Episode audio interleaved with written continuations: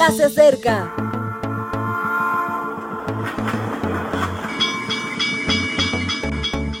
Partimos ya.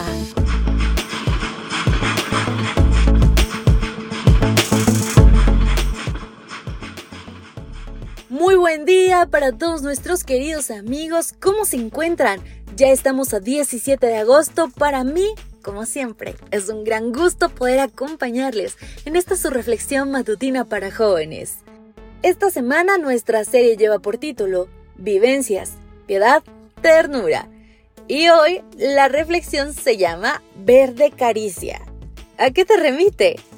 Bueno, pues antes de empezar, demos lectura a Génesis 1.11. Después dijo Dios, produzca la tierra hierba verde, hierba que dé semilla, árbol que dé fruto según su especie, cuya semilla esté en él sobre la tierra. Y fue así. Es curioso que en el primer escenario de nuestro mundo, Dios no es monótono. No crea un campo de golf y de fútbol, sino un manto de vegetación que por doquier cubría la superficie de multitud de tonalidades de verde. Algo muy diferente a la imagen que tenemos del césped, ¿verdad? Además, al indicar que sea la tierra la que produzca ese variopinto manto, nos habla de la naturaleza misma de la tierra. Puede parecernos hermoso un desierto o los colores de las caducifolias en otoño, pero no representan la esencia de este mundo. La piel que cubría el terreno era verde, verde vibrante, verde vida, verde caricia. Pradera, estepa, sabana o pampa son algunos de los muchos nombres que reciben estas superficies hoy en día.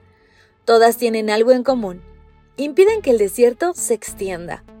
Es, mirándolo metafóricamente, como si la tierra se negara a perder su identidad de generadora de vida. La vida luchando por la vida, porque no hemos de olvidarlo, el proyecto de Dios es que este mundo sea un jardín. El de Satanás, sin embargo, es el vacío de la existencia, el desierto. Yuyo es una palabra quechua que además de vegetación significa tisana en algunos países de Sudamérica. Y es que las hierbas, aparte de color y protección, aportan soluciones a muchas dolencias. No hay grupo humano que no tenga sus fórmulas populares basadas en sus tradiciones y que no curen algo.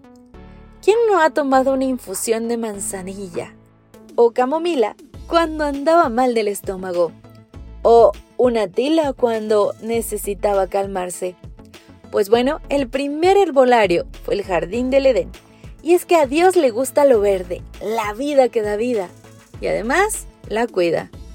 Jesús se encontraba ante 5.000 personas. Era hora de comer y no había ningún centro comercial cerca. Así que decidió hacer un milagro y alimentar a todos. ¿Qué es lo primero que hizo? Les pidió que se recostaran sobre hierba verde. Vaya picnic, imagínate a la gente reclinada rozando con sus manos el frescor de ese manto y viendo que la comida les llegaba como si nada. ¡Qué espectáculo! Y es que a Dios le gusta acariciarnos, ya sea con la fragancia de una flor el susurrar de las hojas o el amable roce de una brisna de hierba. Parafraseando a García Lorca, verde que te quiere verde. Claro, querido amigo, Dios nos dio un mundo maravilloso para disfrutarlo de formas insospechadas. Después de todo, la naturaleza es la segunda Biblia, así que hoy puedes verla como un roce del amor de Dios.